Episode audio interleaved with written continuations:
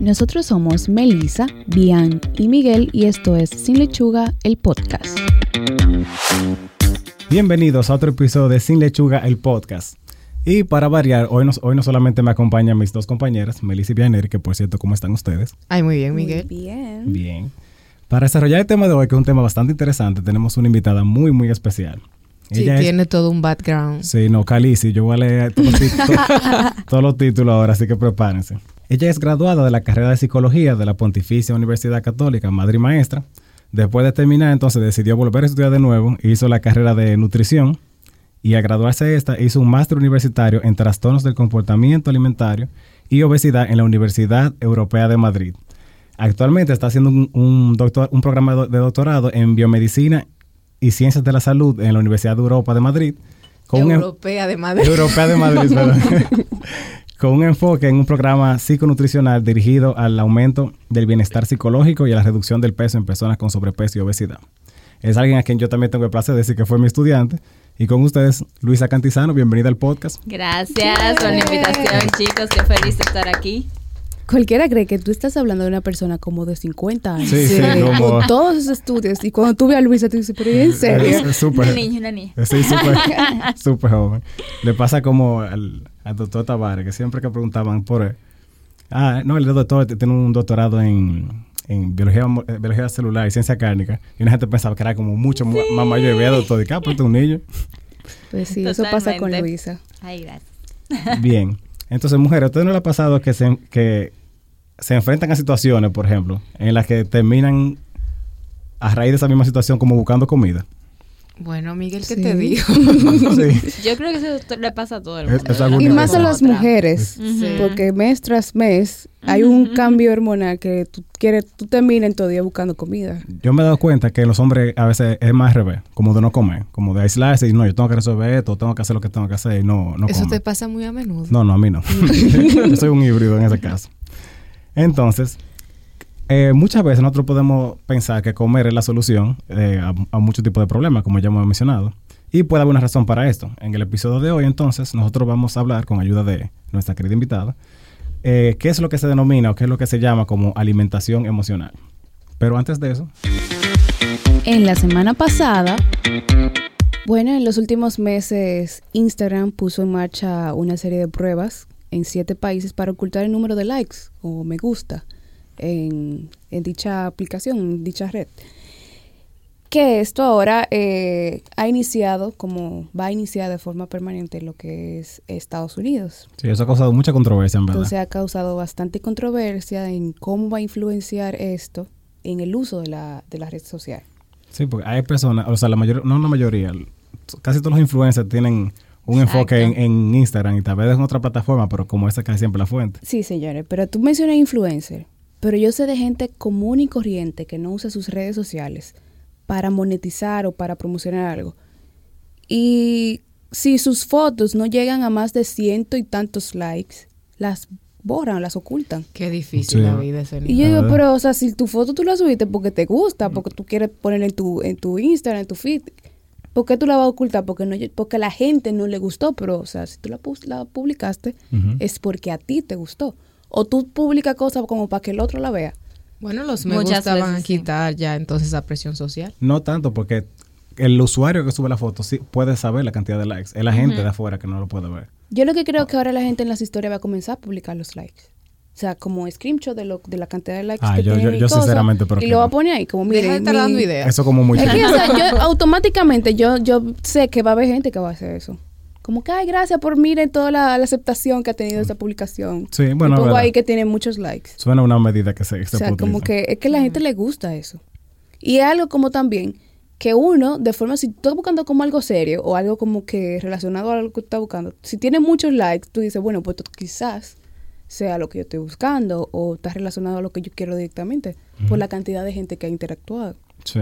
¿Qué Eso- tú no puedes hasta decir, cierto punto, de Hasta cierto punto es un indicador de como de calidad. Gente, ah, bueno, si tiene mucho like, este, este tal vez post vale la pena. Quizás. Claro, Porque con el, con el morbo y con lo que la gente quiere No, andar. claro, y que recuerden que mediante las redes sociales lo que uno publica es lo que cree que a las personas, a los demás les va a gustar, más que lo que te gusta. Muchas veces los problemas no se publican muchas veces en las redes sociales, sino la parte bonita de tu vida. Y eso es lo que tú quieres que el otro también le dé likes, likes, likes, likes. Entonces, ahí se va a poner en juego la autoestima de las personas, cómo lidian con la presión social, con lo que piensa el otro de ellos. Así que vamos a ver qué pasa Sí, con porque esta su- situación. supuestamente la idea es, o sea, de esta medida es para disminuir la ansiedad y la presión que mucha gente tiene con lo con el hecho de estar siempre buscando Claro. los, los me gusta. Pero vamos a ver qué pasa, qué, qué depara esa medida. Como Miguel ya introdujo, hoy vamos a hablar muy relacionado lo que es la alimentación con las emociones. Y las emociones eh, influyen en todas las áreas de nuestra vida, o sea, en todas las decisiones que se toma, hay emoción ligado a ello. Sí, claro. Sí, totalmente. Esas incluso podrían afectar la manera en la que detectamos y controlamos las necesidades que originalmente deberían ser básicas o fisiológicas, como es el caso del hambre. ¿Qué ustedes piensan de eso? Yo creo que así como tú decías, ¿verdad? Las emociones influyen en todas las, en todas las áreas. Si tú lo piensas de en como tradicionalmente como el cine eh, presenta una persona que está muy triste, que es siempre una persona que está comiendo helado o que está comiendo chocolate, o si una persona está muy alegre también quiere buscar siempre como un plato para, como su plato para, para reafirmar el hecho de que se siente alegre. Yo creo que sí, porque las emociones van de ligado. Un ejemplo, si yo estoy alegre, probablemente yo vaya a comer algo que a mí me guste. Si estoy triste, voy a pedir como ese plato que me hace sentir mejor. Mm, Claro. Si quiero celebrar algo, algún logro, también voy a, voy a pedir algo en específico. O también cuando uno tiene mucho estrés también, eso pasa, que una persona comienza... No, y incluso cuando alguien está aburrido y no sabe lidiar con el aburrimiento, Vamos a comer. recurre a la comida. Miren los domingos en la casa. Bueno, net, adelante de Netflix ahí, dan ganas de comer y no muy Sí, saludable, sí. no una zanahoria ni nada por el estilo. O sea, Sí. palomitas, helado, chips, todo eso. Y la gente no se da cuenta como de que tanto uno come, hace, No. en base a eso, como de, de, de ir comiendo, como ir picando cosas, como Claro. en un momento de, que de aburrimiento o de, de estrés. Claro. Em, Y es que desde pequeños nos relacionan de cierto modo comida con las emociones, o sea, incluso cómo la mamá calma a su niño cuando está cuando es bebé, o sea, lo lacta, se lo Oh, pega sí. al pecho. Desde ahí ya la persona va relacionando emociones con alimento. Y ma- y luego ¿Cómo se premian a los niños en el colegio cuando sacan buenas notas? Si lo llevan, por ejemplo, a comer helado, Exacto. ese come más tradicional. a comer Pizza. pizza, hamburguesas, etcétera. O sea, no le Comida rápida. Claro. Y no se debería realmente. O sea, sí, la parte ya de lactancia es normal porque tú sabes que con la lactancia también, aparte de la comida, es el vínculo con la madre y eso, eso sí. Claro. Pero ya a medida que van creciendo los niños, para que no desarrollen precisamente eso de la alimentación emocional, es bueno que el padre se mantenga en una posición neutra ante el alimento que le ofrece a su hijo, que es algo que lamentablemente la sociedad no entiende porque los mismos adultos ya van arraigando todo eso de la alimentación emocional. No, claro. Y eso crea un refuerzo que inconscientemente tú mismo dices de que "Ay, hoy fue un, un día fuerte o un día pesado, yo me merezco tal cosa. Y va y lo compra, claro.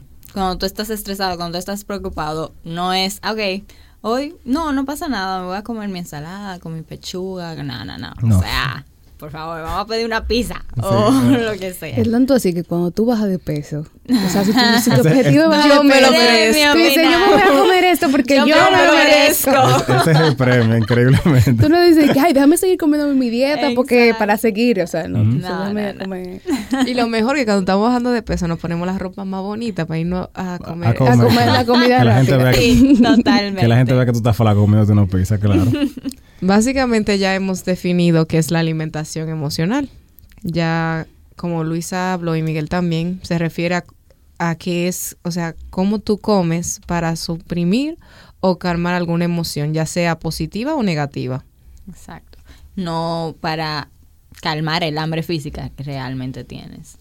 Entonces, No, claro. Y es eh, importante porque ya más o menos lo hemos dicho, pero hay una parte del cerebro que se ve como eh, recompensada por el hecho de comer alimentos de que son alto- que son con tienen un alto contenido de grasa y azúcar. Entonces, cuando uno toma este tipo de, de como de approach, que es de comer de comer en base a emoción, es difícil eh, a- a muchas veces como ver el hecho de que esto solo es solo una, una solución temporal, que obviamente eso no te va a resolver el problema, pero tú sientes que hasta cierto punto eso como lo, lo que tú necesitas. Yo creo que nadie lo ve así cuando lo está haciendo. O sea, en el momento no, pero hasta cierto punto es como un, un mecanismo que la gente... Sí, claro, para calmar eso que te angustia y no sé qué. Aunque se puede convertir luego en un círculo vicioso si, por ejemplo, tú tienes alguna clase de trastorno, de atracón o algo que, ok, te reconfortas ese momentito con la comida, pero luego viene la culpa y luego entonces te tratas de restringir, pero no puede pasar. Luego de nuevo la alimentación emocional, entonces no sales de, Sí, ese, círculo bucle. vicioso. Entonces, bien, yo creo que lo, lo prudente sería ahora nosotros establecer cuál es la diferencia entre una, o sea, hambre fisiológica, hambre normal y alimentación emocional, porque una persona que escuche puede decir, bueno, pero hasta qué punto tú tomas, hasta qué punto es tu decisión. Exacto. Bueno, hay realmente como cuatro puntos fundamentales para diferenciar hambre física de hambre emocional. Por ejemplo, el hambre emocional, uno de los puntos es que aparece de forma gradual. No es algo que aparece de repente, como el hambre emocional, que sí aparece de repente y como fuera de control. Otro factor es que el hambre física sí se satisface con cualquier tipo de alimento, o sea, no es tan selectiva como el hambre emocional. Con el hambre emocional es muy poco probable que a ti se te antoje un plato saludable, una fruta o algo así. Es como tú estabas diciendo, alimentos ultraprocesados, que bizcocho, chocolate o algo por el estilo. Con los niños no lo veo mucho eso, que dicen, mami, yo tengo hambre, ah, pero hay arroz y cosas. No, no. No, no, no, es de eso, no es de eso mi hambre. Sí. Eso ya es un punto de que tú dices, "Mm, esto no es hambre física, esto es más emocional. Otro punto es que cuando es hambre física, se sacia más fácilmente y es más fácil para ti parar cuando estás satisfecho. El hambre emocional no. Tú tiendes a comer mucho más cuando se trata de un hambre emocional y por eso muchas veces te genera culpa. Algo que el hambre física no tiende a generar, porque si tú le estás dando a tu cuerpo lo que él necesita, porque tienes hambre física realmente, porque necesitas energía, no hay por qué sentir culpa, a menos que tú obviamente sufras de un trastorno del comportamiento alimentario como la anorexia o algo así. Pero si eres una persona normal, sin ninguna clase de trastorno, el hambre física no te va a generar culpa al saciarla. Yo creo que es uno de los puntos como más importantes principales, porque todo el mundo ha llegado, ha llegado a un punto que estás comiendo y, y se mira a sí mismo como, "Tache, me pasé. como- Exacto, como comí exacto. demasiado. O, o más interesante, que lo van reconociendo a medida que van comiendo y tú ves que siguen. Ay, Sí. yo creo, yo me siento lleno, pero siguen el Ajá, plato. Sí, pero sí, esto sí. está bueno, vamos a seguir. O que te lo dicen, yo no debería, seguir, yo no debería- no debería seguir comiendo, pero tú estás tan bueno. O tú estás comiéndote tu, tu pizza, tu comida, no sé, y viene alguien y te dice, pero vamos a comprar un helado después, o sea, como el postre. Y tú dices, yo, sé, yo estoy muy llena, pero sí, vamos a comprarlo. Sí. O sea, tú no dices que no. Exacto. Eh, yo he visto gente que dice eso, de que, ay, yo estoy muy, yo estoy muy lleno ya, y terminan de comer. Bueno, pero traje en helado el postre, ahora no, pa, yo estaba lleno de comida, pero para el postre yo tengo Yo tengo espacio. Tengo espacio. sí, y respuesta. sobre todo es emocional, porque hay que distinguir también antojo y hambre emocional. O sea, puede ser que un día, ah, no, ok, vamos a comer, porque tengo antojo de eso. Pero ya el hambre emocional, como que, ok, estoy estresado, voy a seguir comiendo y sigo estresado, que voy a seguir comiendo, no importa, hasta que tú dices que ya, ok, no puedo más y como sea, voy a buscar un chocolate, porque estás buscando la mo- el modo de sa- satisfacer esa necesidad emocional, no física. Ok. Y lamentablemente O sea, la que emoción no se va a calmar con, con lo que tú le des de comida. O sea, no está relacionado, pero inconscientemente sí lo haces. O sea, ya saben, cuando sientan ese momento de que ya yo no puedo más, no sigan. Exacto. Bien, entonces ya nosotros más o menos dijimos algún- algunos de los eh, eventos como que son más comunes o situaciones o escenarios, mejor dicho, en los que una persona puede desencadenar emociones que conllevan a lo que es la alimentación emocional. Melissa, ¿cuáles tú crees que son algunos que no hemos mencionado? Yo tengo en mente dos ya. Bueno, eh, los problemas financieros. Eh, ese, ese- ese era uno. Cuando hay que pagar la hay- tarjeta, Y tú no tienes ni uno para pagarla. No, hay veces que yo- he visto personas que dicen que no tienen dinero y dicen, bueno, con este chique me queda, déjame comprar esta cosa de comer. Como ya, como para que ese sea su último premio y aguantar ya hasta que... No, como que ya no me da como quiera para pagar. Sí, es verdad, sí. Ya como quiera yo no tengo dinero. Como quiera no lo puedo pagar con esto, chico. Exacto. Otro es... Y el trasfondo también es, ok, estoy frustrada, Sí. estoy estresada. ¿Qué hago? Comer. Comida. No Comer. importa, no, yo sé que no lo va a resolver, pero por lo menos momentáneamente. Por lo menos vamos a tranquila sentirnos- ahora. Exacto. Otro que yo creo que es uno de los más comunes es mal de amores. Cuando una gente, tú sabes, la, la gente dice eso, que el mal de amores rebaja, o sea, que esa es una de las mejores formas que tiene uno de que de Pero también peso. ¿De puede bajo ser o lo- engorda? Puede ser lo contrario también. Exacto. Sí, también puede Porque el pote de helado no creo que, que te rebaje mucho. La Bueno, sí, yo No, creo yo que- creo que hay etapas. Es a que hay etapas en el mal de amores. Ajá. El al principio, cuando tú tienes dolor y sufrimiento, Ajá. tú comes. Pero después tú dices, no, yo voy a ponerme ahora más buena que lo que yo estaba. Y y, ya tú te pones flaca. eh, ya, ya tú sabes. Los que- hombres no saben, pero las mujeres funcionan como Melissa dijo. No, yo, yo- yo creo que los hombres, yo creo que los hombres más dejan de comer. O sea, como de que... Y, Sí, y una parte de, que- de aislamiento. No es tanto de que así como proyectarlo en comida. ¿Qué tú dices, Rafa? no tiene experiencia No. para hablar. Bueno, ya tú sabes que ese va a ser el próximo libro de Sin Lechuga, de, de lo que tiene que ver con la, cult- la cultura... Nutrición y mal de amores. Nutrición y de amores. Pero bien. Entonces, lo, como un, un punto importante es que aunque muchas personas, por ejemplo, comen menos o más, como ya dijimos, frente a alguna, alguna de estas situaciones, la angustia como emocional no se, no se resuelve básicamente con esto y muchas veces es nada. impulsiva.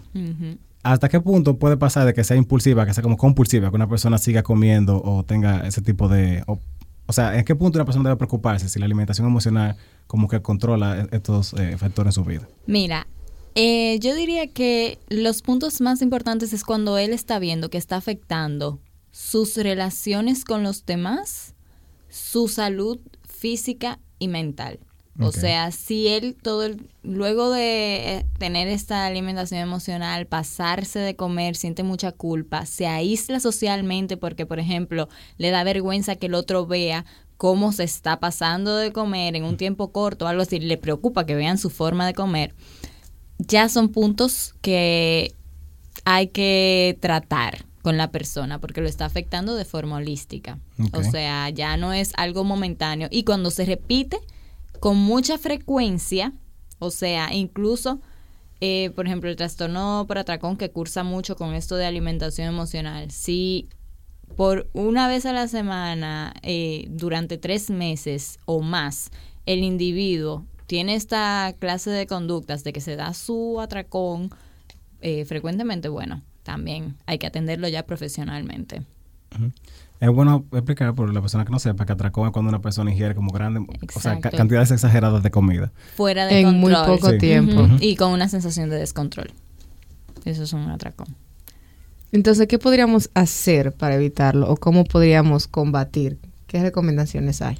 Bueno, primero, no llevar dietas restrictivas, aunque, o sea, esa es una parte ya fisiológica. Si tú restringes mucho a tu cuerpo de los alimentos, eh, te prohíbes alimentos, lo que tú vas a hacer es que te va a dar más ansiedad por comer. Además de que en un momento ya físicamente tú quieres energía para tu cuerpo porque no estás funcionando adecuadamente, al prohibirte y decirte tanto no, no, no, no, no hacia un alimento, el cerebro lo que dice, ok, sí, sí, sí, sí, lo quiero. O Sí. sea, mientras más te prohíbes algo, más te llama la atención. Y llega- Entonces, cuando la gente llega a ese, a ese breaking point que ya dice, mira, yo no, que yo no puedo Se seguir. separa de esa mesa. Exacto. Y comienza a comer. sí. Entonces, no, eso. Primero, llevar una dieta saludable, balanceada, que te satisfaga con muchos cereales integrales, grasas buenas, proteína, etcétera.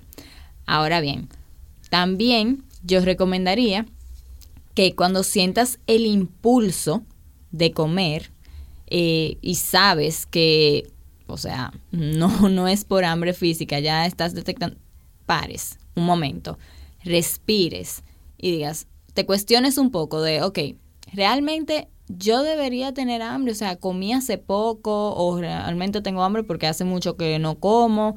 Eh, lo que yo quiero saciar con el alimento es mi mente o mi físico realmente. Entonces, cuando ya la persona lo va haciendo muchas veces, porque al principio, o sea, va, Va a caer y a caer, claro, pero cuando lo va haciendo, incluso ese momentito de que tú te detuviste y pensaste un poco, ya va a mermar el impulso que sientes hacia una alimentación emocional y va a hacer que tú digas, ok, es verdad, no es hambre emocional, no es hambre física, perdón, es emocional.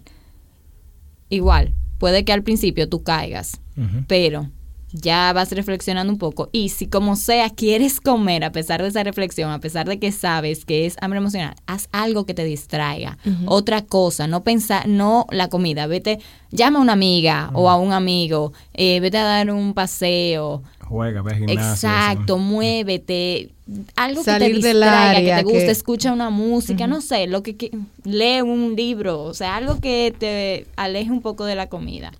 Yo creo que una, una parte también importante, yo- me parece que creo que Melissa lo ha mencionado ya en otros episodios, de que esa es la importancia de comer eh, por comidas, o sea, como por Exacto. tiempo. Si tú tienes ya más o menos un tiempo planificado de a qué hora tú desayunas, a qué hora tú comes tu merienda, a qué hora tú Sí. comes tu almuerzo, es, es menos probable que tú comas emocionalmente porque ya tú tienes como tu control. O sea, que yo diría, Y eso de las cinco comidas al día es muy importante para estas personas con alimentación emocional, porque evita que tú llegues con tanta ansia por comer a las próximas comidas, sobre todo en la tardecita noche, que ya tú llegas cansado del trabajo, estresado por todo lo que ha pasado en el día y que dan más ganas ¿no? de... y que ahí es que tú tienes más, más de tiempo de, de- Exacto. de- ¿De, de qué voy a comer. Sí, ahora? no, y mentalizar qué es lo que pasa, porque en el día con el ajetreo, tal vez tú no puedes pensar que tú tienes mucho estrés, que tienes muchos problemas, pero cuando tú llegas a tu casa ya, así que tú estás tranquilo, es que... Tienes mayor elección. Sí, mayor elección, más pensamientos rodando en tu cabeza. O sea, es como que, ok, aquí es el momento de peligro. eso Y sí. vital, si ya ves que está saliéndose de, de tu- de tus manos, que está fuera de control, recurrir a un profesional especializado en el área, un nutricionista y psicólogo, eh, que sean especialistas en esta parte de alimentación emocional o que sean, por ejemplo, terapeutas cognitivo-conductuales que también trabajan mucho con esto o expertos en mindful eating para que te ayuden a gestionar tus emociones y que ésta se vaya desligando un poco de la alimentación, que es lo fundamental, porque realmente la alimentación no va a, calm- no va a calmar una emoción negativa. Tú tienes que aprender a gestionarla de otro modo. Claro. Tú acabas de mencionar un concepto que es muy interesante y que yo creo que es relativamente nuevo, que es lo que, el, que, es, lo que es el, mind, el mindful eating.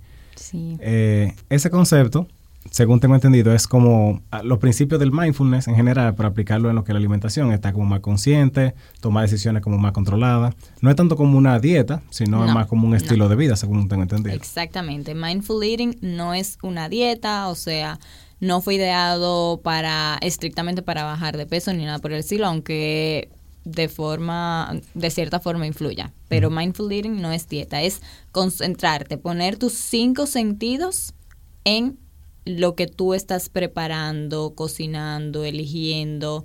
Eh, tú tienes que sentir la textura de los alimentos, masticarlos suavemente, de forma lenta, eh, sentir sus sabores, eh, darte cuenta de cómo tú te estás relacionando con el alimento en ese momento. Por eso se pide que sueltes los cubiertos y que te concentres en los bocados que das, en el sabor e incluso en, en el olor incluso en, en cómo se escuchan cuando lo estás masticando, todo eso es poner todos tus sentidos en eso y también identificar tus niveles de hambre, saciedad antes, durante y después de, de haber comido, que es algo, señores, que increíblemente, o sea, la población cada vez se desconecta más de sus sensaciones corporales. O sea, muy pocas personas actualmente saben reconocer sus niveles de hambre y sus niveles de saciedad al comer. O sea, muy, muy pocas. Es increíble. Yo creo que en eso influye mucho lo que son los distractores. Sí. La mayoría de gente ya casi no come de que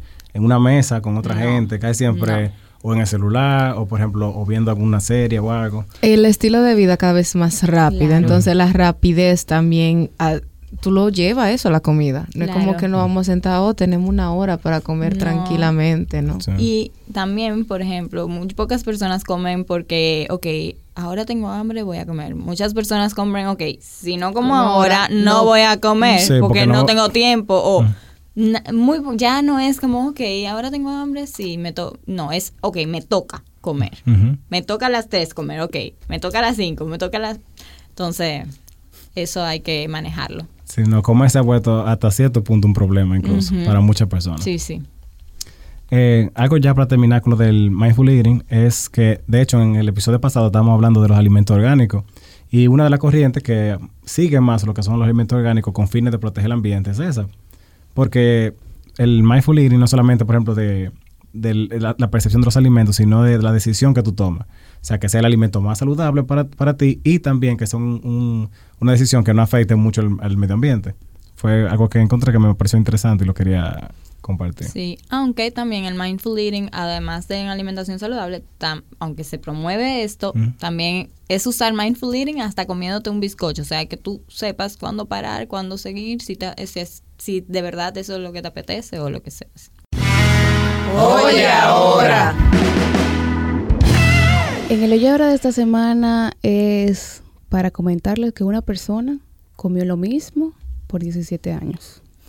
Eso suena muy difícil. Eso no- wow, sí, con un esfuerzo consciente, tú no, yo no pudiera comer, creo yo, tres días seguidos lo mismo. 17 años comiendo una sola cosa. Para la mayoría de nosotros es, como acabamos de decir, incómodo eh, comer solamente eh, un alimento.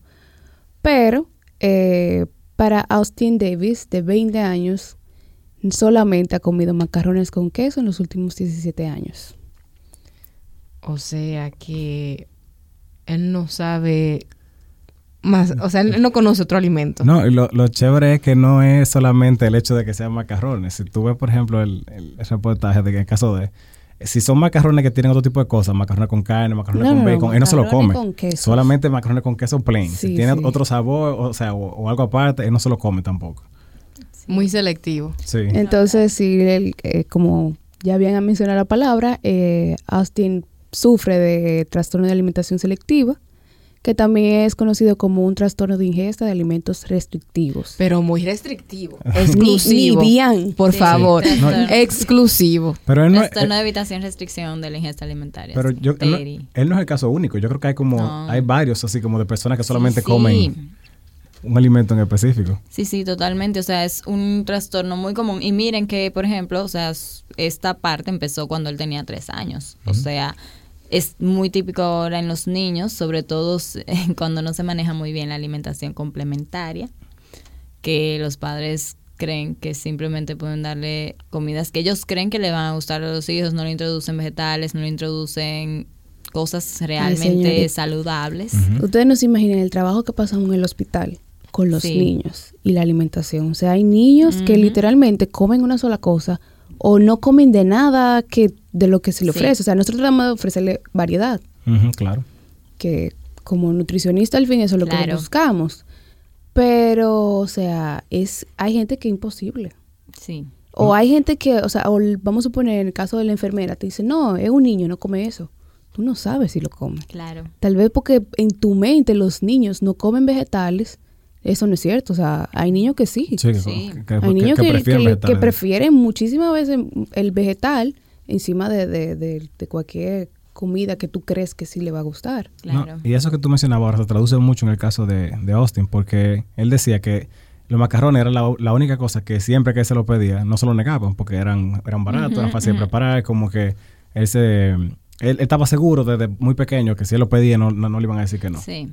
¿Y en qué momento él no, o sea, él no decide probar otra cosa? Él, según lo que yo vi en el, como el reportaje, él tuvo un problema, creo que fue con el papá, y después de ahí fue que él decidió ya como... Que es el, último, el último momento que recuerda cuando ya él decidió comer exclusivamente macarrones con queso. Porque mm, él decía eh, que él lo podía conseguir él mismo, o sea, lo podía comprar porque eran bien baratos, eh, lo podía preparar él también porque era muy fácil, y después de ahí siguió como exclusivamente. Sí. Realmente la, la familia juega un papel El- muy importante. claro. Sí, porque sí. los abuelos El de él emocional di- siempre eso. nunca le, nunca le dijeron, ni le pelearon nada, por eso le hacían los macarrones, solamente le decían, oye, tú tienes como que buscar cosas más saludables y eso, pero nunca le, nunca le exigieron ni, ni, ni le dijeron que buscara ayuda. Claro. Eh, él ni siquiera sabía tener un problema, él se enteró fue por un video en YouTube que vio de eso, como siete personas que solamente comen tal cosa, y ah, pues yo tengo ese problema. Así fue que lo descubrió.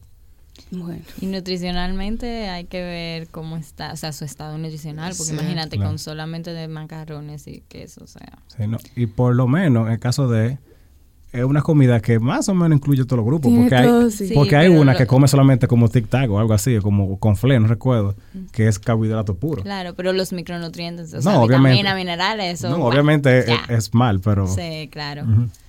Pero Por lo menos sí, reconoció que tenía un problema. Sí. Yo creo que eso es lo muy importante. Y cada vez hay más casos de te- como el de Austin, de Terry en los niños de ahora. O sea, un niño que no consuma eh, más de 20 alimentos, ya el padre tiene que preocuparse. O sea, probablemente necesitará una ayuda profesional para eso. Si desean contactar con nuestra querida invitada en el día de hoy para alguna consulta, ya sea nutricional o psicológica, la- lo pueden hacer al 809-350-1812. También te pueden buscar en Instagram, Luisa. ¿Cuál es tu usuario en Instagram? Luisa Cantizano. Bien sencillo. sí, no- nada rebuscado. ok. Bueno, esto ha sido todo por el episodio de hoy. Luisa, muchísimas gracias por venir Ay, a gracias a compartir tu... ustedes, chicos, de verdad que sí. Yo No. encantada de compartir este momento con ustedes. Ah, no, qué- Nuestras puertas están abiertas para cuando quieras hablar cualquier tema relacionado. Eh, aquí estamos para... Muchísimas gracias. Y yo a la orden siempre también. Hemos llegado al final de este episodio. Recuerda seguirnos en nuestras redes sociales como Sin Lechuga RD en Instagram y Facebook y en la plataforma de podcast de su preferencia. En la descripción del episodio podrán encontrar las fuentes bibliográficas que utilizamos para desarrollar el tema de hoy. Y al igual que las dietas, empezamos de nuevo el próximo lunes. Bye. Bye. Este episodio llega a ustedes gracias a Hillary Nutrition.